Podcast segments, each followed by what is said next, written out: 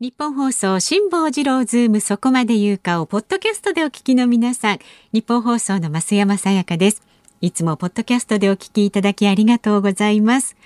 えー、皆さんご存知の通り辛坊さんは太平洋横断のため現在お休み中です。でも助っトが豪華なんですよ。立川志らくさんに小倉智昭さんなど、そして日本放送が誇ります3大年齢がわからないアナウンサーの2人、吉田アナウンサーと飯田アナウンサー。まあ濃いですよね、まあ、ちょっと心配もあるかと思います。混ぜるな危険なんていう感じしますけれどもね。三代ってねあと一人誰なんでしょうかねとかいろいろ考えてしまいますが。まあ日々ねみんなでアイデアを出し合って日替わり助っ人の曜日に合わせた企画。そして専門家の方をお招きして全員で辛坊治郎ズームの屋号を守っていきます。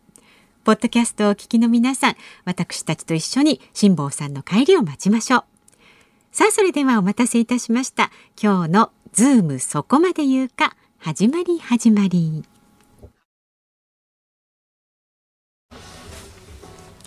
5月4日火曜日、緑の日、時刻は午後3時半を回りました。FM93、AM1242、ニッポン放送、ラジオでお聞きの皆さん、こんにちは、戸坂淳一です。パソコン、スマートフォンを使って radiko でお聞きの皆さん、そしてポッドキャストでお聞きの皆さん、こんにちは。ニッポン放送の増山さやかです。辛坊治郎ズームそこまで言うか。この番組は太平洋横断にチャレンジする辛坊さんの帰りを待ちながら、期間未定で日替わり助っ人パーソナリティが今一番気になる話題を忖度なく語るニュース解説番組です。毎週火曜日は週替わりになりますけれども今日はフリーアナウンサーの戸坂淳一さんです。どうぞよろしくお願いいたします。よろしくお願いします。よろしくお願いいたします。もうなんかあの、ええ、こう NHK のニュースのこう画面で見ていた方があすぐ近くにいるっていう感じで今感動を。いやなんかすごいプレッシャーがいきなり入ってきて さっきあの増山さんとご挨拶させていただいて、あの名刺を頂戴したら、アナウンス室長って書いてあって。いやもうあれはまやかしですごいなと思いまして。いやよろしくお願いいたします。ないですよ。まああの戸坂淳一さんのね、プロフィールちょっといただいているので、簡単にね皆さんご存知かと思いますが、改めてご紹介させていただきますと、えっ、と1971年の東京都のお生まれなんですね。はい、あ、そうですね。まあ出身そうですね。はい、生まれただけのところがはいありますけど。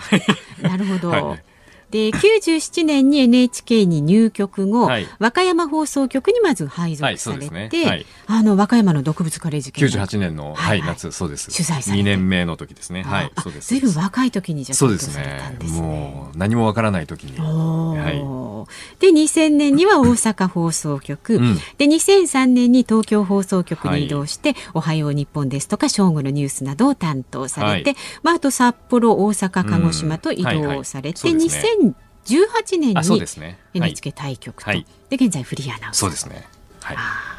どこか一番思い出がこう、ある勤務地なんてなるんですか？一個はあの二つあって一個はまあ札幌でそれ四年いたんですけども、はい、そこがやっぱりあの、まあ、お米の取材を結構やったんですけども、うん、それで東京にいるとどうしてもあの消費者っていうかねもういつもこう消費する側の視点ばっかりで、はい、これは消費者にとって値上がりして大変だとか、そういう視点ばっかりだったんですけど、北海道ってそれが逆で。180度変わって生産者っていうのはこういうふうな感じなんだっていうのをそのお米の取材であの、まあ、知ったというか、それで結構価値観がね自然とかいろんなものに対して価値観が、時間の感覚とか移動の感覚とか、いろんなものが変わったっていう、それが一つ札幌であって。まあ、あとはカーリングにも出会ったっていうのもありましたし、ね、はい、ね、それもありましたね。あともう一個は、まあ、大阪というか関西ですね。関西は、はい、まあ、大体トータルで10年近く勤務してるので、関西も結構愛着のある、まあ、友人もたくさんいる場所ですね。そうですか。そうですね。今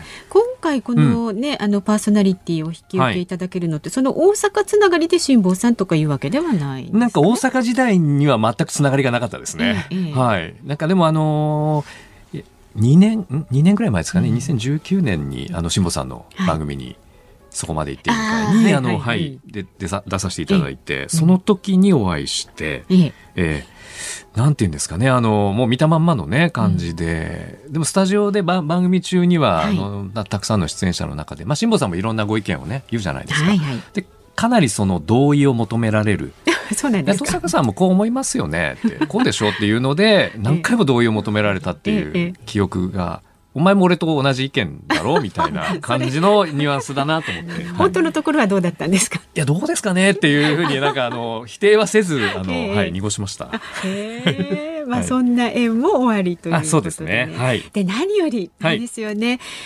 はい。もう一時のパパになられたということで、つい先日ですよね。はい、ありがとうございます。ありがとうございます。本当になんかね、なんかちょっと恥ずかしいなと思いますけども、はい、そうなんですよ。でもあの今まあ、こんな状況で、まあ、コロナ禍ですから、ね、出産に、まあまあ、僕はあの本当に幸運にも立ち会うことができたんですけど、まあまあ、病院にいろいろ規定があって、まあ、PCR 検査を夫婦で受けて、もう本当に短時間ですけども、立ち会うことができて、立ち会いとかも全然興味ないよねって夫婦で話してたんですけど、はい、でも本当に立ち会ってよかったなって今は、うん、よかったなと思いましたね。ねなんかブログ拝見してます、ね、あ読んでいただいたんですか？ありがとうございます。新米パパの活躍ぶりがなんとも微笑ましいというか、そうですか。こうゲップをさせたりなんていうのね、はいはいはい、赤ちゃんのミルクの後にね、そうですね。苦労されてたり、そうですね。なんかあの。うんでも新しいやってみたことのないことに割とあの興味というか関心を自分の中で今までないものでもこう割とやるってなったらこう高めたり持ったりする方なんで、そうですね。いろいろやってますけどもうまくいかないですよね。なかなかね。そんな簡単にいかないっていうのが。うん、ね、私もなんか遠い昔思い出しましてあもうゲップさせるまで眠れない みたいな。すごい思い出しましたけどね。ゲップはねでもねいろんな体勢でなんか楽などうしてもなんなんて言うんでしょう。余計な力が入っちゃって、うんなんですかねあの余計な力が入る、ね、やっぱぎこちなくなりますよね、そうですね。そんなに力入らなくてもいいのにって本当思いながらやってます、まあね今日はその話題もちょっといろいろ聞かせていただきながら進めていきたいと思うんですが、はい、まあブログではね登坂さんがあの、ご夫婦で不妊治療のこともいろいろされていたことを書かれてますね。えー、あのー、とってもこうまあ、センシティブというかその個々人によってやっぱり考え方とか、えー、その状況とか全く違いますから、はい、なかなかこういう話をこう他の人と共有するっていう、話すっていうのはなかなか難しいことなのかなって思ったり自分自身もそう思ってましたし、うん、なのであの私や、まあ、私の私夫婦が経験したことをまあなるべくその会、うん、まあ、お知らせして、えー、それを何か誰かのね役に立ったらいいなっていうのが一つあって、はい、あとはえーまあ、一緒に不妊治療して、まあ、女性の方が絶対もう99%女性の方が大変だと思うんですけども、はい、男性がじゃあどうやってその奥さんをサポートするあるいは男性もどういうことをしたらいいのかっていうそんな感じのことを結構まあ僕としてはそそういう感じの視点でやってたので、はい、なんかそんな男性目線の,、あの不妊治療みたいなのもあの知ってもらえたらなんか役に立てればいいなっていう感じですね。すねはい、今日は4時台にはねその不妊治療についてもズームしていきますのでね、はい、お聞きになってください。はい、さあではえっとここでコロナの今日の感染者数えお伝えします。東京都は今日新型コロナウイルスの感染者が新たに609人報告されたことを明らかにしました。このうち重症化リスクの高い65歳以上の方は70人。また現在入院している患者のうち症状が重い重症者は昨日と同じ65人になっています、まあ、この後のねニュースでもねこういったあのコロナ関係のニュースも扱っていきます、はい。で株と為替の値動き。今日の東京株式市場はお休みです。為替相場は現在1ドル109円30銭付近で取引されています。昨日のこの時間と比べますと30銭ほど円高になっています。さあ日本放送がお送りしていますズームそこまで言うか。4時台に取り上げるニュースなんですけれども先ほどお話にもありました不妊治療の最前線現状と課題はということで男性不妊手術専門クリニックの銀座リプロ外科の医師で NPO 法人男性不妊ドクターズ理事長の尾長光一さんにスタジオにお越しいただきましてあ長尾光一さんですね。すみません。長尾光一さんにこのスタジオにお越しいただきましてお話を伺っていきます。で5時台には登坂さんご自身指導員の資格も持っているというカーリングのニュースに、はい、すごいですね。うん、そうですね。まあなんか好きが高じていろいろこう、えー、まあなんていうんですか、割とのめり込んだりする方なので、えー、はい、それで取ったんですよね。あのより、まあこれもなんかあのカーリングって結構あの年代が幅広くできるスポーツなので障害スポーツでできるものなので。ちょうど始めた時にあこれはずっとできるなと思って、ね、あ体を動かす機会にもなるし、ね、頭もすごく使うのでいいなっていう、ねうんうん、そんな感じでね。はい、今ちょうど世界選手権行われてますそうなんですよね、はい、日本2勝3敗ねちょっとそうですね。ちょっとねはい思うような感じにいってないところもあるのかもしれないけど、はい。じゃそのあたりも詳しく、よろしくお願いいたします。で5時台にはもう一つ生存確認テレフォン5時の辛抱ですをオープニングでお送りいたします。今ね太平洋に出ている辛抱さんに直接こう衛星電話に電話をかけちゃうという、コーナーなんですが、すごいですね。この生存確認っていうタイトルもだからすごいですよね。シビアですよね。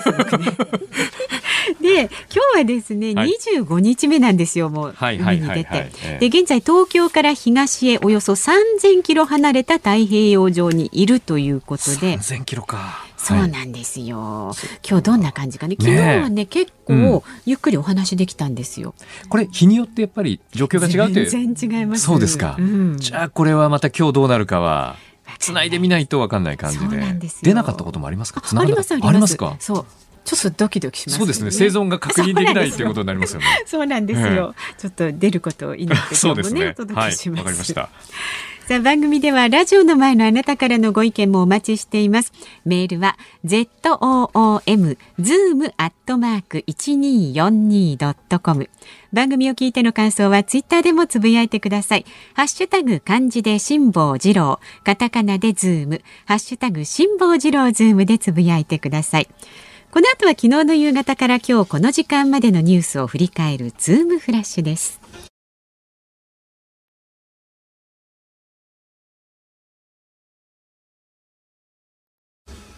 日本放送がお送りしていますズームそこまで言うか、えー、週替わり火曜日今日は戸坂淳一さんとお送りしています。はいよろしくお願いいたします。なんかさっきから女性スタッフの間で、うん。えー、ああいい声っていうなんかあの でもそれ嬉しいですよね。本当に声いいって言われるのはやっぱりね嬉しいなと思って、えー、たっぷり聞かせてください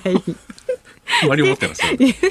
まあ素敵です本当に。でこのコーナーこちらももう あの声の素敵な方です。森田さんに入ってもらいま。よろしくお願いします。よろしくお願いいたします。ではまずは昨日夕方から今日この時間までのニュースを振り返るズームフラッシュです。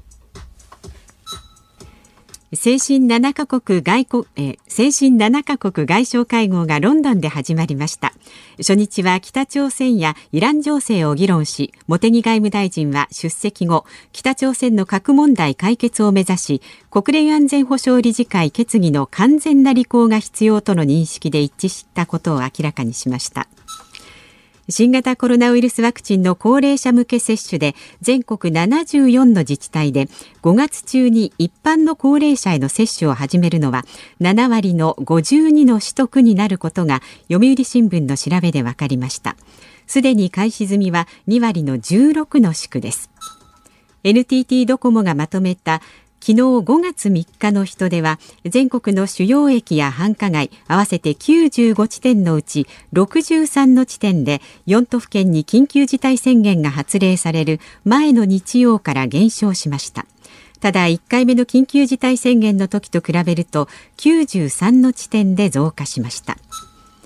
自民党の下村政調会長は昨日会見派が開いたウェブ会合で自民党が憲法改正案4項目の一つに掲げる緊急事態条項の対象に新型コロナウイルス感染症を含めるべきだとの認識を示しました。昨日北アルプス槍ヶ岳で遭難した男性3人が今日山岳救助隊に発見されましたが1人が死亡2人が心肺停止の状態であることが分かりました。ツイッターは今日ツイッター上で会話できる音声ライブ機能スペースの正式サービスを開始しました。フォロワー数が600人以上のすべてのアカウントにスペースをホストする機能を提供します。女子ゴルフの最新世界ランキングが発表され古江彩佳が東京オリンピック代表圏内となる日本勢2番手の24位となりました。畑岡奈紗は11位のままで渋野日向子は21位から3番手の25位に後退オリンピックの出場権は6月末の世界ランキングで各国の上位2人に与えられ15位以内であれば4人の選手まで出場できます。メジャーリーグエンゼルスの大谷翔平は昨日肘にデッドボールを受けそれを考慮し今日のレイズ戦には投手としての先発登板を回避しましたが2番指名打者で出場。第3打席で9号アーチを放ちました。今シーズン9号はメジャートップに並ぶ本数です。ざっとご紹介いたしましたが。ねいろんなニュースがありますけども、はい、まあ、やっぱりあの大谷翔平の活躍っていうのが、あのまあ、僕はあの日ハムのファンなのであの大谷選手が、まあ、日ハム時代からあのすごく注目してましたけども、えー、あの今今年の初戦でねあの投げましたけども、はい、すごく良かったですよね、はい、まあ、勝ちにはねちょっとつながらなかったですけども、えー、あのあんまりこう感情を表に出さないタイプの大谷投手がすごく気合が入ってるのが分かりましたし球もすごく良かったですし、えー、なんかあのまあ、二刀流っていうのを本当に普通にやってて、まあ、投げない時は、ね、指名打者やったりあの出てますからあとバッティングが本当に今回今シーズンはすごく好調で何ですかねもう当たるともう行くね、ホームランっていう感じが増えていて、すごくあの調子がいいんだなっていう。今日のホームランも飛距離130メートル、センターオーバーで、ね、もう9号は両リーグトップタイですからね。そうですよね。やっぱりあのメジャーの中でもあのもう認められている、まあ、メジャーリーガーの一人になってる来てるんじゃないかなっていうふうにね、思いますよ、ね、前の日にね右肘にデッドボールを受けてどうかなと、まあ、今日あの先発は回避したんですけれども、まあ、それでも今日ホームランを打つというのはちょっと安心しましたし、やっぱり二刀流だからこそこういうね、デッドボールもあるし、まあ、そこは避けられないところなんでしょうけれどもね、怪我だけ気をつけてほしいですよね。本当そうですね。でもあのやっぱ二刀流でやるっていうのが大谷選手にとってはもう普通なので、まあえー、例えば、まあ、同じねあのレンジャーズに行った有原投手がなんかなんかあの栗山さんに送ってきたなんかメールとかのではななんだっけやっぱ翔平はすごいんだって言ってで大谷自身はそのピッチャーだけでつまんなくないですか？みたいなことを言ってるとかあったり聞いたりもしてやっぱあの、まあ、毎日野球をやるっていうことがすごく好きだし楽しいっていうのがプレーを見ててああいう姿を見てるとなんか夢をね、ね、持つ子供たちが多いんじゃないかな日ハムメジャーリーガー結構いますね。そうなんですよね。ね結構あのダルビッシュ有投手もそうですし、有原投手もそうですし、そうなんですよね。大谷投手もそうなんで、結構出てるんですよね。本当だからあのここまでは大谷さん大谷君の中二刀流がこんなに行くんだっていうのはちょっとねあの入団会見の時にまあ当時あの札幌にいて行ったんですけども記者会見の時に行って見ましたけどもこんなに二刀流が、あの普通に普通にというか努力されてまあ花開くっていうのはもう見てても嬉しいですし、えー、なんかあのチャレンジしてるあの彼の姿っていうのがすごくあの力をねもらうなっていう感じがしますね。はい、さあそして、えー、それからなやっぱり、コロナですね。あの、かんえーと、ワクチンの接種っていうのが、うん、あのまだ開始済みになったのが、えー、16の市と区ということですけども、はい、このワクチン接種がどうして日本はあのなかなか思うように進んでいないのだろうっていうのが、まあ、私もそう素朴にな疑問としてやっぱり思いますし、うん、なんでだろうなって思うんですよね。なんこれワクチンの接種が全てを解決するわけじゃないですけれどもでもやこれやるここでまあ、まあ、一歩前進するのはまあ間違いないと思うので、はい、なぜだろうなっていう。で高齢者、まあ、優先医療従事者とか、まあ、優先順位のある人からまあ受け打っていきますけどもこうちょっと少し前にあの河野大臣があの9月末までにまあ必要な人の接種を終えたいと言ってましたけど、えーはい、9月って言って半年後ですから結構長いなっていう感じがして、うんね、どうなんだろうっていうのがね、はい、結構疑問というかなぜなんだろうっていうふうにね、まあ、16歳以上のすべての対象者のワクチンを確保できるのが9月末ですから、全体に接種が終わるのはまだその先になる。ですね。で、65歳以上はまあ7月までに、えー、完了させたいということなんですけれどもね、やっぱりファイザーのあの最初の海外知見にアジアの人はやっぱ感染者少なかったんで、はい、そこの海外の知見に日本も含めて入っていなかった。で、結局日本でさらに知見などをして承認しなくちゃいけないというところが出遅れた要因ですよね。そうですよね。だからそのまあ日本は本当にあのまあ感染者の数とかそのまあ比べると多くはないっていうふうに言われてますけど、えー、でもそれとは別にね、どういうどうしていいんだっていう気持ちを持ちながらこういい天気になってこう休みなのになかなかもうどこも行けないっていう状況で、まあ、みんなでこうなんとかって我慢我慢っていう感じですけどもなんかねあの少しでもこの前向きになれるようなことが一個できるといいなっていうふうに思います、自治体の対応も大変で、あの昨日横浜市はの80歳以上の、えー、ワクチンの集団接種の予約を受け付けたんですけども、はい、電話とかサイトのアクセスが集中してしまって、それで昨日もう50分ぐらいで受付中断してしまったんですよね。で、明日からまあ再開するということなんですけれども、えー、まあ、この辺の自治体の対応も難しいし、ね、あと接種する医療従事者の方もまだ足りないというような状況になってますもんね。そうですよね。だから何かまあこれで全部解決しますっていうことはもちろんないと思いますけども。はい。なんですかね、何かもうちょっとスピードアップしてほしいなっていう、それは、まあ、東京と大阪にね、うん、あの大規模接種センターを作って、自衛隊の医官とか看護官を派遣してということのようではありますけれどもね、はい、これが5月の24日からスタートできることを目標とすると、ね、目標なんですもんね。スタートしてもどかしさが常に、ね、そうなんですよね。なんですかね、この、えー、はいそれからあと気になったニュースそうですね。あの昨日あの5月3日憲法記念日でね、はいうん、ですけども、まあこの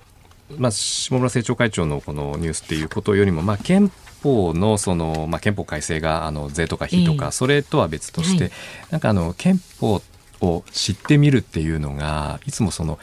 何ですかねあの例えばあのよく聞くのは憲法9条がどうだっていう話ですけども、はい、憲法例えばじゃあ日本国憲法の全文ってどんなのが書いてるか知ってますかとか憲法ってどのぐらいみんな知ってますかっていうのを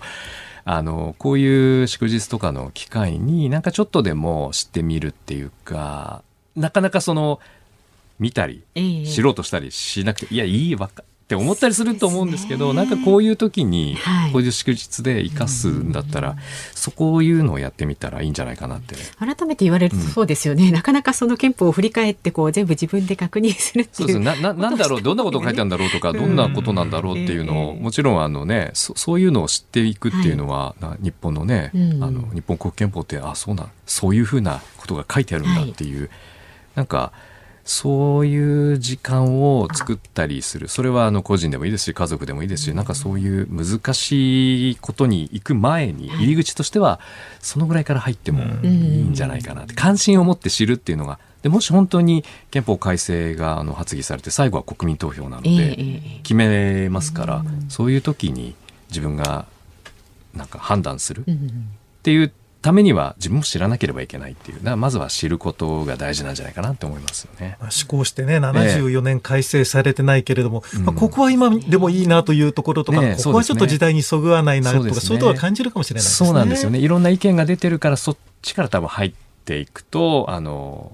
まあそれはそれで聞いてでも自分でも考えてみるっていうのも必要かなって個人的には思いますね。ちょうどねこの考える、ええ、あの機会というかね、はい、時間がある、ね、そうなんですよね経験できますもんね、はい、そういうことがね。はいさあ、えー、昨日から今日までのニュースを振り返るズームフラッシュをお送りしましたけれどもなんかやっぱり癒されますね。戸坂さんの声ね。なんか今日増山さんはいつもこんな感じで聞いてる感じでしたっけ？いやなんかこの、えねええー、とてもソフトな語り口だなと辛坊さんと比べるとっていうのがすごいあの時間として。比べる対象が多分なんか全然違うあれだと思う。そうです。いやいやいやとんでもない、はい、ズームフラッシュでした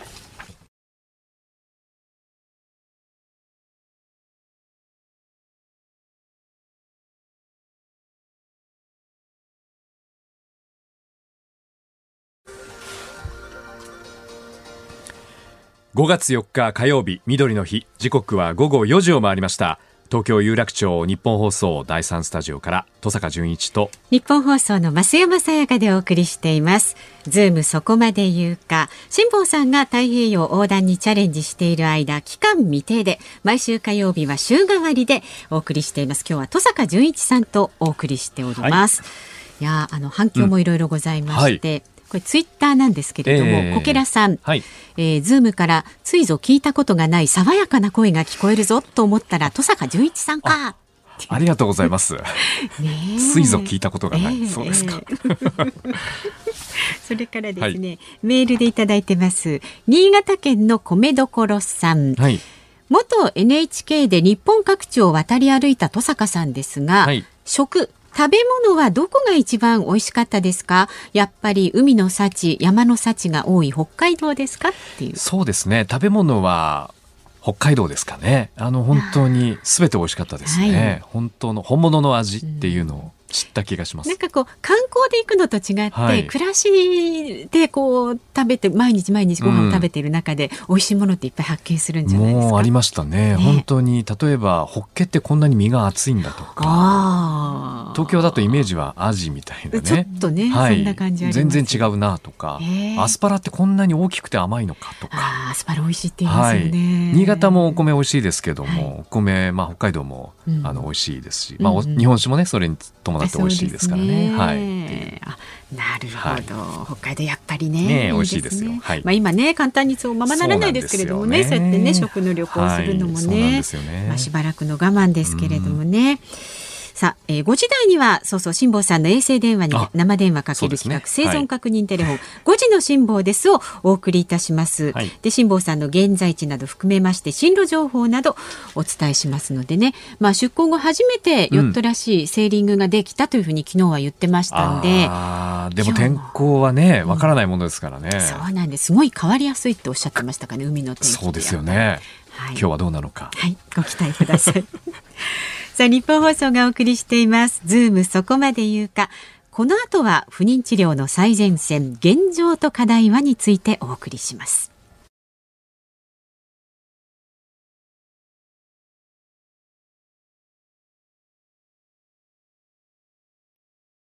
日本放送がお送りしています。ズームそこまで言うか。この時間解説するニュースはこちらです。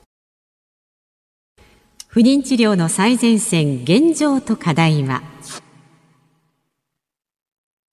晩婚化などにより不妊に悩む夫婦やカップルが増えそれとともに体外受精などの不妊治療を受ける人たちも増加しています。日本産科婦人科学会の調査では2018年の体外受精の件数は45万4893件。体外受精で生まれた子どもの数も5万6979人と過去最多となっています。さあこのコーナーにもニュースデスクの森田さんに入ってもらいます。お願いいたします、はい、よろしくお願いしますで今日は不妊治療の問題を男性目線でズームします。スタジオには男性不妊手術専門クリニック銀座リプロ外科の医師で NPO 法人男性不妊ドクターズ理事長の長尾光一さんにお越しいただきました。どうぞよろしくお願いいたします。男性不妊の啓発にご協力ありがとうございます。よろしくお願いいたします。よろしくお願いいたします。長尾先生のご紹介を簡単にさせていただきますと、えー、先生は現在は東邦大学医学部の教授をされておりましてリプロダクションセンター長で日本生殖医学会副理事長さらには NPO 法人男性不妊ドクターズ理事長を務めるなど男性の不妊治療に取り組まれているということですね。はい今日はスタジオにお越しいただいています。ありがとうございます。先生今日もクリニックで診察中とその合間にお越しいただいたっていうふうに伺いました、はい、ありがとうございます、銀座リプロ外科では土日診療を中心に診療してます、えー、そうですか、えー、会社勤めの方の受診がしやすいと思ってます。私自身は水曜日以外は平日大学勤務でございます。そうですよね、うん、大学でも勤務されて、まあ、教えて、ね、そして本当にお忙しい、ね、そんな中ありがとうございます本当に。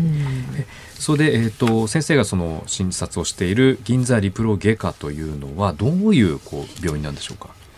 えー、基本的に治療可能な男性不妊っていうのがあるんですね。えーはい、えー、それを早期発見して、まあ、日帰りで治療するクリニックです。まあ、中心となるのは顕微鏡下製作静脈瘤手術顕微鏡下パイプカット再建ですが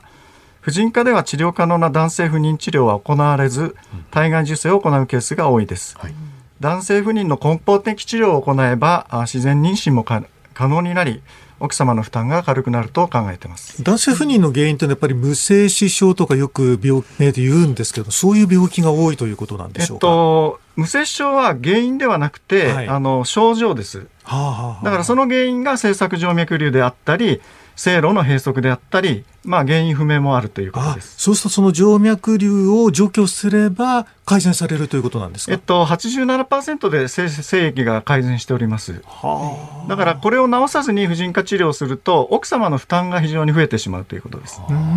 ということは、えー、男性の場合はもしまあ不妊治療をしようと思った場合にまずその男性のこう検査をちゃんとできるようなところに行くっていうのがいい。精液検査はもちろんなんですが、えーあとは泌尿器科医の診察1回だけで済みますので、はい、それを行えばあのあとは婦人科でやられてももちろんいいと思います。なかなか男性側がね検査を受けようとか泌尿器科に行こうと思わないですもんね。そうですね。あのうちもまあ夫婦で不妊治療しましたけどあの、まあ、クリニックはレディスクリニック行きましたけどそのえー、最初にその検査を受けて妻があのあもっとあの普段から、えー、あの婦人科検診を受けとけばよかったっていう話をしててそれは例えば男性で言っても男性もそういうこれは泌尿器科になるんですかね。そうですね。検診を受ける、はい、そういうのってなかなかなんて言うんでしょう、まあ、トラブルがなければ行くこともないっていう感じをしたりね。えっとね、システムの問題があってですね、えー、婦人科で全部完結してしまうんです。はあはあ、漢方薬処方と、あと人工授精、体外受精、顕微授精、はあはあ、そこまでずっと行って、まあ、その治療を繰り返すと。はいはい、で、男性に関して全然あの、まあ、婦人科であんまりお勧めしてくれないんですね。だから、まあ、NP 法人男性不妊ドクターズっていうのを立ち上げて、婦人科医ではなくて、一般に、えー、もっと啓発していこうという目的で、あの、会を立ち上げております。男性の問題っていうか、男性の視点はこ、こっちの方がいろいろ、あの、えなんていうかね、より詳しくできますよっていう、そうですね。まあ、あの、不妊の原因の半分は男性ですので、ね、それを見ずに治療するっていうのは片手で落ちだと思います。うん、なるほど。そうするとあの男性のそのラインっていうか、えー、銀座リプロ外科には結構増えているっていう感じなんですか、ね、あのなかなかこういう専門の大学病院だと泌尿器科結構あの手続きが大変ですけども、うん、こういったクリニックですと簡単にかかれるので非常にかかる方が増えてます。であの竹山和美さんっていう方が書かれた「日本の男性不妊」っていう著書が、まあ、最近出てますが、まあ、男性は妻のために男性不妊を受けているという結論のようですね。はははで、まあ、そういった意味であの理解ある男性が徐々に増えてきてるんだと思います。これあのクリニックに来る男性のまあ増えてるっていうこの世代っていうのはどうどうなんでしょうか？特徴があるんですか？このまあこの辺からやっぱ20代30代が圧倒的に多いですね。はい、例えば40代とかでも、えええそういう方はですね、奥様があの顕微授精をもう繰り返してうまくいかないというような時に男性の治療をようやく始めると。で極端な話言うとあの顕微授精ずっとやってダメだった人が、えあの静脈瘤治して自然妊娠するってケースも結構あります。そうするともしかしたらそこまで頑張ってて、えー、ああどうなんだろうって思ってたら、うん、例えばそうそうだから。まああの今までのね婦人科治療は何だったんだっていうふうに答えるあのそうです、ね、感想を述べる方もいます。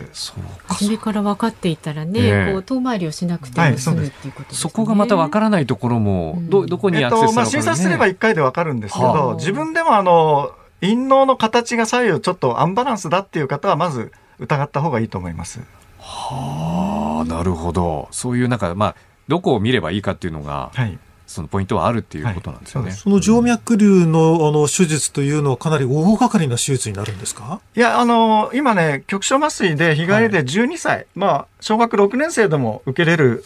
そんなに痛くないっていうか、まあ、痛みは個人差ありますけど、まあ、一般的にはそんなに、受ける側としてはそんな大変ではないです。日帰りでできてしまうんですか？はい、そんなにあの若いうちからあのここを直しておけばっていうのが分かるえっと、あの、インドの形がおかしいっていう人はもう早めに治療を始めてます。で、治療する、子供で治療する基準としては、精巣の大きさが左右アンバランスである、発育が悪いっていうような方が治療します。あ、そうなんですね。あの長尾先生がそのあの理事長を務めているこの NPO 法人男性不妊ドクターズ。これはどういうその組織というかものなんですまあ、先ほども言いましたように、婦人科で、まあ、男性不妊がな,、なかなかスルーされてしまっているという現実があるわけです。まあまあ、婦人科の人は我々で全部完結できるんだというような考えでやられてるんでしょうけど、で婦人科に訴えてもなかなか難しいので、これはもう一般の方々にこんないい治療があるんですよっていうことを啓発するために立ち上げたまあ、生殖医療専門医のどちらかというと男性不妊専門医がやってます。でもそこまでたどり着かなくて、知らなくてっていう悩んでるっていう人が多いっていうのが多分現状、ね、まあ、もちろんあの婦人科でもね我々の団体に協力してくれる方も結構います。うん、ああそうなんですね。あのまあ、不妊っていうのがそのどどういう状況で不妊だっていうので、うん、まあ、よく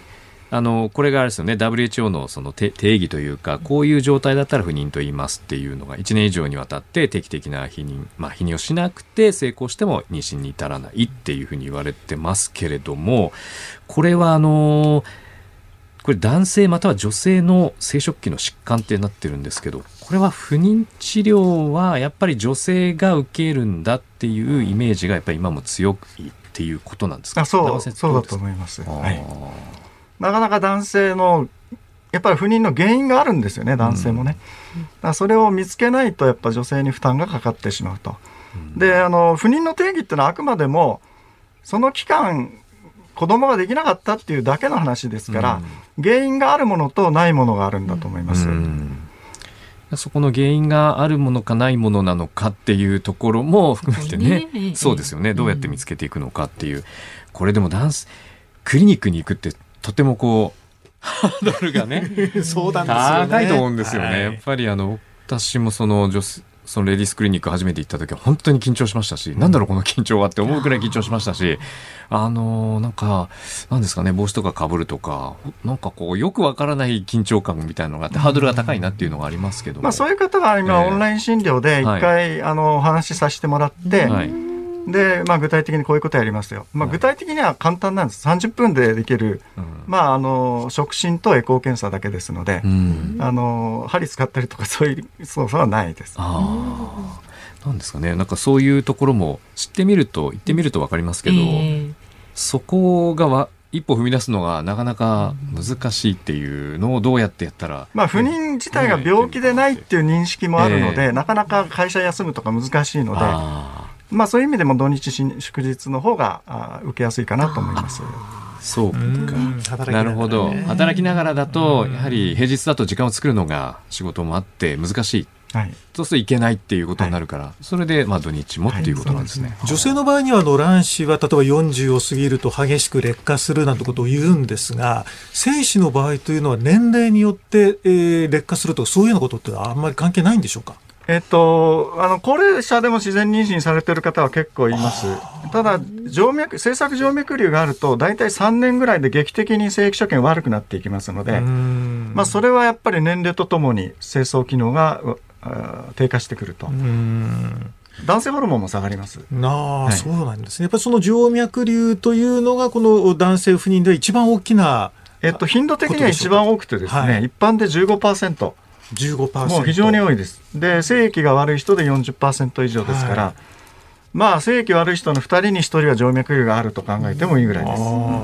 他にはどういう疾患が男性の場にはあるんでしょうあとはあの生路閉塞です、はい、えー、まあ、精巣状態の炎症とか、えー、で精子の通り道が塞がってしまったような病気です、ね、生路が閉塞した塞がった状態になってしまう、はいはい、あとなんかもう他にも？あとはあのホルモンですね、え下垂体ホルモンが出ていない病気、えー、生まれつきの病気ですけど、それは下垂体ホルモンを補ってあげるだけで無精子症から、えー、まあ、精子がちゃんと出てくると。だからその3つ、あの静脈瘤と生路閉塞と下垂体ホルモンの低下っていうのは、あのヨーロッパではガイドラインであのえー、エビデンスレベルが一番上で推奨レベルも一番上になってます、えー、それがまだ日本ではあんまり認知されてないいや男性でそんなにね病気があるというのはあんまり知られてないですよね、ね、そうなんですよね。本当そうですよね。その3つは治療すればそれは治ります、ね、はい、だからその3つをあの早くは発見してあげれば、まあ、奥様も大変でないと。自然に妊娠ができる可能性がある。そうですよね。だからどういうところに自分たちのまあ問題があるのかそれはお互いのうちのそれぞれにどんなことがあるのかっていうのをちゃんと把握するためにそういう検査をね、受けるっていう、あの最初にねあの増山さんからあったようにその今その体外受精で生まれた子どもの数が5万人以上で過去最多になってるっていう、まあ、ありましたけどもこれがいわゆる先生、まあ、アートって言われるものだと思うんですが、はい、これ不妊治療っていうとみんなそのイメージがなんかあのもちろん不妊治療に取り組まれた方とかは分かると思うんですけどももしその不妊治療をやっってやろうかどうか迷ってる段階だと何をするんだろうっていう感じに、ね、なってしまうのかなと思うんですけど、先生不妊治療っていうのは今そのどんなものがあるのかっていうのはいかがですか、まあ、あの婦人科的にはあの、まあ、あの排卵日を予測して性行為を行うタイミング法。あとはそれで難しければあのきれいにした精精子を子宮に戻してあげる人工授精、うん、ここまではそんなに大変ではないです。はい。これ以降が非常に大変でですね奥さんから卵子を取り出さないとできないということで、うん、体外受精と顕微授精があります。うん、まあ、その場で結果が、まあ、ある程度出るので、まあ、分かりやすい治療ではあるし、うん、まあ、時間を限定しているような特別な、まあ、高額高所得のですね女性だったらやるかもしれないけど、一般的ではないと思います。やっぱり一般的にはタイミング法から始まってっていうのが普通ではないでしょうか。しかし体外受精で生まれた子がもう5万7千人近くということは今出生数自体も今90万切ってるわけですから、相当この体外受精で生まれる子は増えてるわけですよね。そうですね。だからまあ保険診療もそういった意味ではあの重要かと思います。そうですよね。このやっぱりお金がすごく費用がかかるっていうイメージがやっぱりあるありますし、もちろんその経済的なその負担費用がね負担できるかどうかっていうのは、この治療に取り組む、まあ、一つのポイントになるのかもしれないですけど、ただあのこういう社会がねどんどんこう変化していって、まあ、男性も女性もまあ働きながら仕事もそしてあの家庭もとか子育てもっていう時代になっていって、まあ、結婚のタイミングあるいは妊娠のタイミングとかそういうのがね、今までよりはもう圧倒的にあの30代40代ってなってたりする。こういう状況だからこそ、まあ、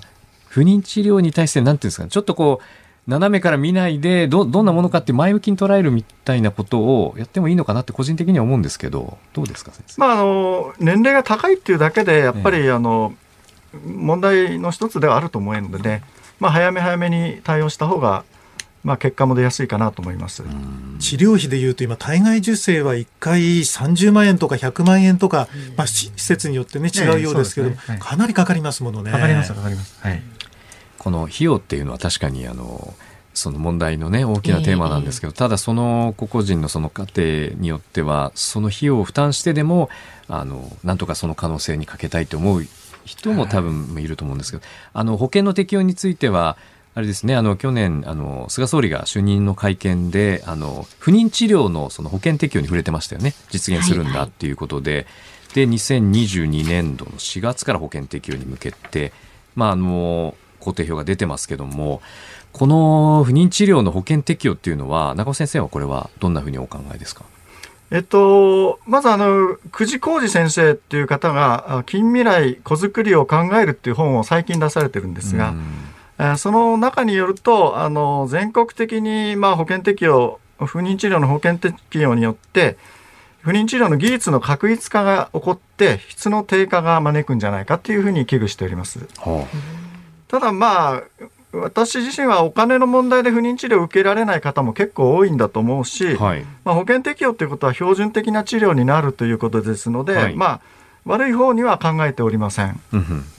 そうですね。今も国の助成制度がありまして、あの、一回、初回はね、30万円なんですけれども、1回15万円までは助成するとか、まあ、確かにの年齢の制限があって、例えば、あの、奥さんが39歳以下なら6回までいいとか、うん、40歳なら42歳なら3回まで助成されるとか、うん、あと年収がね、あの、年300、730万円未満が対象とか、まあ、この辺の制限はあるようですけどもね。まあ、そういったのを今緩和している状況だと思いますけれども。これ男性の方は保険適用はどうなんですか？えっと、基本的には、はい、あの、まあ、標準的な治療であれば、あの、保険でできますが、えー、今保険が通ってないのが、あの、精巣から精子を取る手術。それは保険は通ってないです。あ、それは保険適用にはならないんですか、はい、まあ女性の対象でもありますけど。あ、その分女性、はい、えー、その1回15万円とか、はい、そういう女性制度は受けられるけども、保険適用外だと。そうです。先生、今の精巣から取り出すっていうのは、どのぐらいかかるんですか？えっ、ー、と本当にやろうと思ったら。費用ですか？はい。費用は、まあ、私、大学の方は安いです、ええ、20万ぐらいで取れたりしますけど、まあ、やっぱそれも施設によって全然値段が違う、ね、なるほど、はい、あとはあの精子凍結とか卵子凍結も今自費診療になってますんで、はい、それも今保険の対象に検討事項として上がっております。病気でね、あの、はい、排卵ができなくなる方とか、精子が出なくなるという方もいらっしゃるわけですよね。まあ、がん治療前とかですね、はい、まあ、そういった前に、あの精子凍結とか、我々のところは結構来てます。なんかね、あの、まあ、不妊治療っていうと、その。女性だけがやるんじゃないかとかイメージがあったり、男性は何ができるんだとかありますけど、でも長尾先生の話聞いてる男性もいろいろこう男性の視点でもっと調べたりすることができてそれが夫婦にとって解決策につながることもあってっていうこのやっぱりあの私もクリニックで言われたのはその夫婦でとにかく一緒にやるんだっていうのをすごく言われたんですけど、この辺りはやっぱり大事だと思うんですが先生男性の側からね見てらっしゃいますけど、なんかそういうことをこう治療に来た方に言ってまあ、あの積極的な男性もいるんですけど、えー、まあ、多くはやっぱり女性が結構やっぱ不妊治療に、うん、えー、積極的ですので、まあ、男性は、まあ、妻を助けるために自分の治療をするっていうケースがやっぱ多いようですからね。少しこう後ろ後ろから、ね、来てる感じがしますよね。えーななんか横にうまくね並べたりするとちょっと違うのかなと思ったりしますけどね。ただ技術もどんどん進んでいる分野でしょうし、それこれがまた保険適用とかになってくるとまただいぶ変わってくるでしょうね世の中もね。そうですね保険適用ってことはそれ自体が病気であるっていう認識が深まると思うんですね。うんはい、そうすると、まあ、社会全体が不妊を病気と捉えるようになって、まあ病欠ですよね、うん、会社を休みにしても病欠っていうふうになる可能性はあります。なるほどね、で原因があるんであればね、もうそれが早めに分かってこう対処できる男女ともにっていうふうになっていくとね、かなり違ってきますよね。そうですね。はい。先生、まあお時間ねこれからまた戻って、この後また診療ということで、ということですのでね、お忙しい中今日はどうもありがとうございました。どうもありがとうございました。現在リプロ外科の長尾光一さんでした。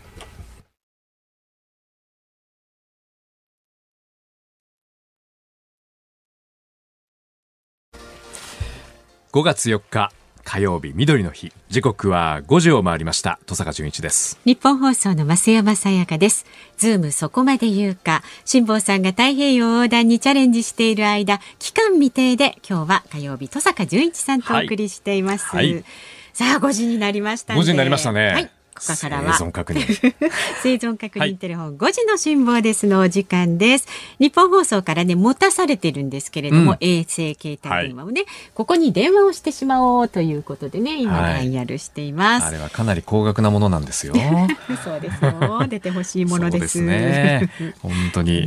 ね、出ないこともないですね。ありますか？ありました、ありました。今まではね。うん、でもね、多分ね、ええ、今高気圧圏内の安定した天候の中、進んでいるということなので。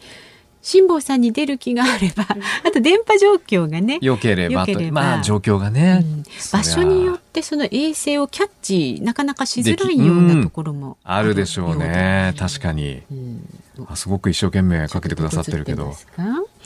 えっとね今は、はい今日は東京から東へだいたい3000キロ離れた太平洋上にいるということなんです、ね。3000キロ、はい、もう、えー、何日でしたっけ？出航してから？25日目です。25日目。おつながるかな？これはで昨日の時点ではね、はい、食べ物あんまりね、ええ、こうちゃんと食べてないっていう。ね、どうしたんですか？食べ物が食べられカロリーメイトで栄養補給をしているっていうことをねおっしゃってましたじゃあそういうものを結構持っていかれたんですね。そうですそうですたっぷりとね。カロリーメイトか。うんなるほど。なんだろうこの静けさ嫌ななんかあの 繋がってるかどうかがまだまだですけども、うん、ドキドキしますねちょっと。ね、えー、なかなか呼び出し音もならずっていうのは、ね、そうですね。うん、いつもなんかここで呼び出し音が鳴っていてあなんかつながる雰囲気が出てくるけれど、で時々ね、はい、あの英語の音声で、これですよあなるほど。これじゃあもうコネクト中だと。Please do not hang up. って言ってますよ。ね、もう一回かけますか？あ、じゃあ一回切りまして、もう一回かけてみます。これはですね、辛坊さんとこれ繋がらなかった場合っていうのは、はい、ご縁がなかったみたいな感じになるですか？ちょっとね。繋がってほしいんですけどね。そうですよね。えー、なかなかこういうふうに衛星の電話で話すとか、まあ、あんまり機会がないじゃないですか。そうですよね。あのそこまで行って委員会以外にお会いしてない。そうですね。お会いしてないですね直接。はい。嫌な空これ気ですね。あれですか？新かかってるけど出なかったとか、そういうこともああります？それはね、そればっかりはわかんないんですよ。なるほどこっちは。あなんか呼んでるおお呼んでるっぽいコーリンかかってますねもしもーし。登坂淳一ですご無沙汰しておりますああ。いやー、いろんな人がいらっしゃってますね。ありがとうございます。ありがとうございます今なかなか繋がらなくいやいやてドキドキしましたいやいや、あ、もうね、ここ、統計172度超えてるんで、うん。もう夜なんですよ。あ、それ夜で今ね、ちょうど日没後でねうんうん、星がいくつか出始めました。えあーー、いい時間帯。まあ、いい時間帯ってね、もうこっちはね、生きるか死ぬかの瀬戸際でギリギリやってますからね。えどうですか？流されて生きてるのは。え、なんすか？流されて生きるのはどうですか？いや、いいですね。いいですねっていうかね、もうなんかね、本当に瞬間瞬間、あ、生きてるなっていう感じですね。次の瞬間どうなってるかわかりませんからね。あーもうなんかあの、本当に生きてるのを実感してますよ。ちょっとこれは地上にいたら全然思わなかったことじゃないですか？そんなことは。え、ごめん、なん聞こえなかった。大丈夫です。でななんか食べ物はあんまり食べてないって聞きましたけど、うんそうですね。えっとね、まあ基本ベースカロリーメイトなんですけども、うん。あのーお湯を沸かすことができたりなんかし始めましたんであのーカップマロニーとか、うん。か、あのーその手のものを時々食べてますけど、ただ1日のね、カロリー部分ね、え普通に暮らしてる時の3分の1ぐらいだと思いますよ、今。えまあ動くこともできないしあまりできないからお腹も空かないっていう感じなんじゃないですか？いや、結構ね、力仕事はあるんですよ。もうあの、うん。体力の限界で、結構船が出るんでね、なんかパッとあると、あの、人間の力の限界ぐらいで、ええなんとかなるかっていうことが結構あるんです。だから、あのね、筋トレにはなってますけどね。あでも相当じゃあもう締まったボディになってるんじゃないですか。もうなんかね、多分ね、体重がね、5キロは落ちてると思いますえね。ー。筋トレになってるって面白いですね。ねえすごいな。今あのじゃあはい星が見えるってことはお天気は安定してますか？いや、昨日ほら、昨日雨降るって言ったから、はいはい予報がね。実はですね、うん。それ準備してね、はい。あの、いっぱい塩まみれになってるやつを全部あちこちに吊るしてですよ、ええ。縛り付けて、雨が降ったら真水で流そうと思って、バケツまで用意してたのに、真っ暗いじゃないですか。あれあらでもふまあ良かったじゃないですか降らなくて。まあまあ、そうですね。ちょちょっと真水、真水期待してたんでね、あれ？まあね。確かにね。水そうですよね。真水そうなんですよ。ねえ。真水は貴重ですよ。いやそうですよね。はい水ね。命つなぎますからね。いや、だからね、だからね、そういうことを気にせずにね、あの、うんそこだと暮らせるでしょ？水分ひねるとうん。水が出るでしょ、ええそれどんだけありがたいかって話ですよ、それ。いやーそう聞きながらこう水を飲むっていうのもすごいい い今ね今登坂さんお水をたっぷり飲んでます。え、ええねでもなんかは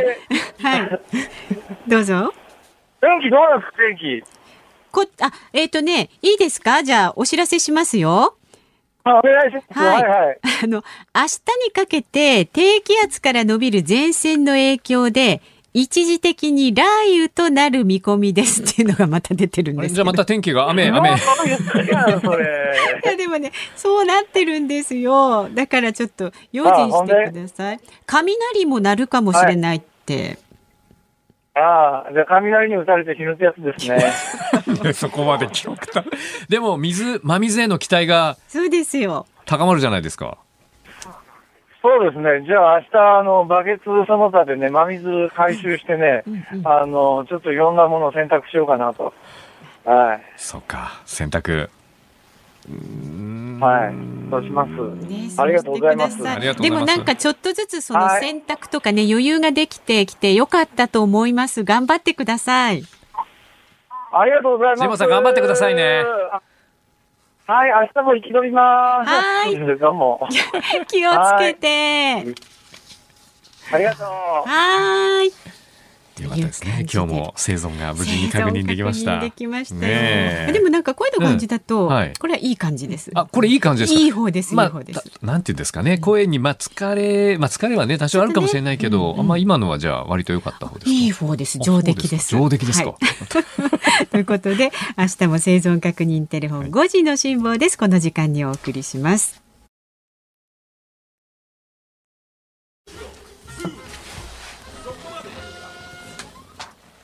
ズームそこまで言うか。この時間特集するニュースはこちらです。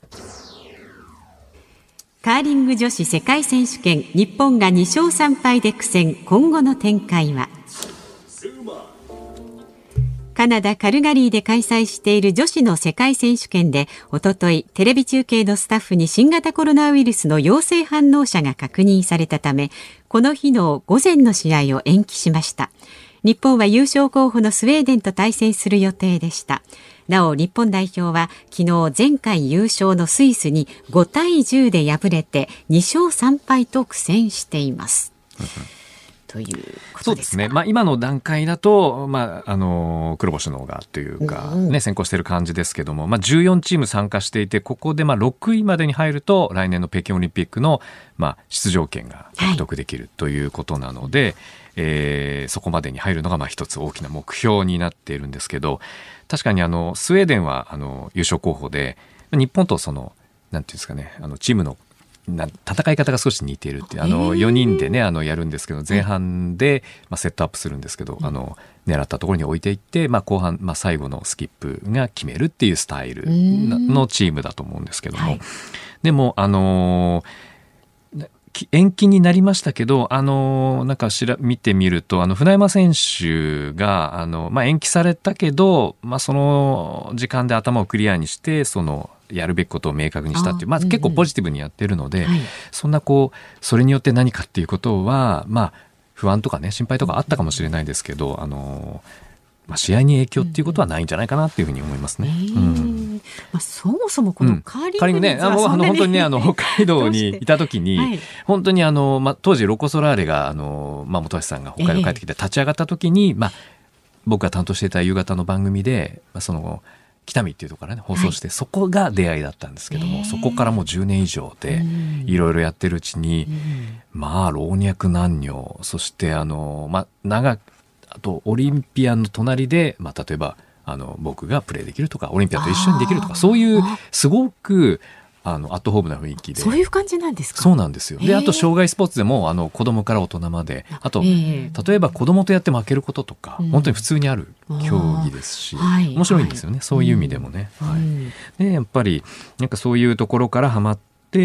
見たりその自分でもやってあのなんかもっとうまい泥あそこに狙ったところにもっと投げたいとかですね、いろいろやってるうちに、より好きになって詳しくなっていくっていう。なんか、あの、カーリング指導員の資格までお持ちだ。あ、そうですね。あの、そんな指導できるほどじゃないんです。あの、でもそういうのを取ることで、うん、あの、なんていうんですか、まあ筆記もあって、あの実技でね、あのちゃんと行ってテストを受けるわけですから、それでやるんですけども、そうすると色競技を何て言うんですかねあの単に見てるだけじゃなくて、どうしたらこの作戦を考えながらとか、はい、なんでこういうふうにやるんだろうとか、うん、なんかそういうちょっと視点が広がって楽しみ方が増えるっていう、まあ、それをできたら伝えたいなと思うんですけどね。非常にこう、うん、頭を使うというかチェスのようだっていうふうにそうですね、まあ、の置く位置をストーンをどこに置くか、はい、置いてるのをどう弾いて自分のを残すか結局は最後の一投最後で一番中心に近いところに置いたら勝ちなので、はいうん、それをどうやって複数ね取れるかっていう、うん、そういうゲームなんですけど、うん、結構日本のその今代表はあの日本選手権で今年の日本選手権で優勝した北海道銀行のチームで、はい、これあの2014年の、えー、ソチオリンピックで5位になってるチームですけど、やっぱりあれですよね。増山さんのカーリングのイメージってあの、ええ、あの、もぐもぐタイムがあって、18年のね、ピョンチャンのね、ロコソラーレの。あの頃はね、やっぱ注目して見てました、ね、もぐもぐしてるとこだけ見てる感じ。試合も見ましたけど、ね、そうですか。まあ、女性がみんな美しくて強くて頼もしいなと思って見てましたけど。マイクをね、つけてもらってるので、うん、そうそうあの、テレビの中継にはすごくね、はい、あの、ありがたいスポーツでもあるんですけど、うん、ただ、あの、一投一投投げたりして作戦をいっぱい考えるので、ええ、見ていてもそのあなんで今そこに投げるのかっていうのをまあ解説してるんですけど、え、それが割と投げるまでに少し時間がありますから、はい、その解説を聞きながらあじゃあ次ここ狙うんだっていうのを見ながら見るとちょっと違うんですよね。はい、あとはまあもうネットとかと一緒に見ると全然違ったりしてそうなんですよね。でもあの日本代表のその北海道銀行のチームはすごくまあオリンピックにソチオリンピックにというかもオリンピックに出場した経験のある選手が3人いて、はい、あと世界選手権に出場した選手もいてっていう、まあ、経験的にはもう本当に豊富なチームで、うん、メンタルもすごくあの強くなってきてるので、えー、まあ、ぜひねあの6位、まあまあ、今2勝3敗ですけど、うん。状況はまあ厳しいと見るかいやまだまだ可能性が僕はまだまだいけるんじゃないかなって期待も込めて思ってますね。大丈夫そうですかね、うん、大丈夫だと思いますし、大丈夫にするように今一生懸命多分やってるんじゃないかなって思いますね。うん、あのこれでスウェーデンとの試合で勝てばまた流れに乗れますし、はい、そうですよね。うん、一個本当にちょっとのことで変わるので、うん、メンタルが非常になんていうのかな重要なスポーツだったりするので強い気持ちで多分やってくれてるんじゃないかなと思いますね。なるほどね、うん、カーリングを登坂さんもやることによって、こう、メンタル磨かれて強くなりましたか？メンタルねそうですね。諦めないっていうのかあとちょっと失敗引きずらないとか、ええ、そう気持ち切り替えるとか、ええ、それは結構ありますね。なるほど、うん、はい、この時間はね登坂さん大好きなカーリングについてお話ししてくださいました。はい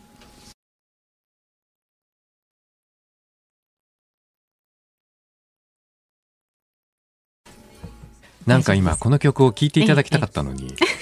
しかもこの 顔を上げて喋ってしまいました、ね、大丈夫ですよ。じゃあ聞きながら。あのそうですね。うん、あのこうやって聞きながらでもすごくあのまあヒールザワールド、まあヒール癒すですから、本当に今、そういうこの曲は今の状況にもぴったりな感じもしますし。はい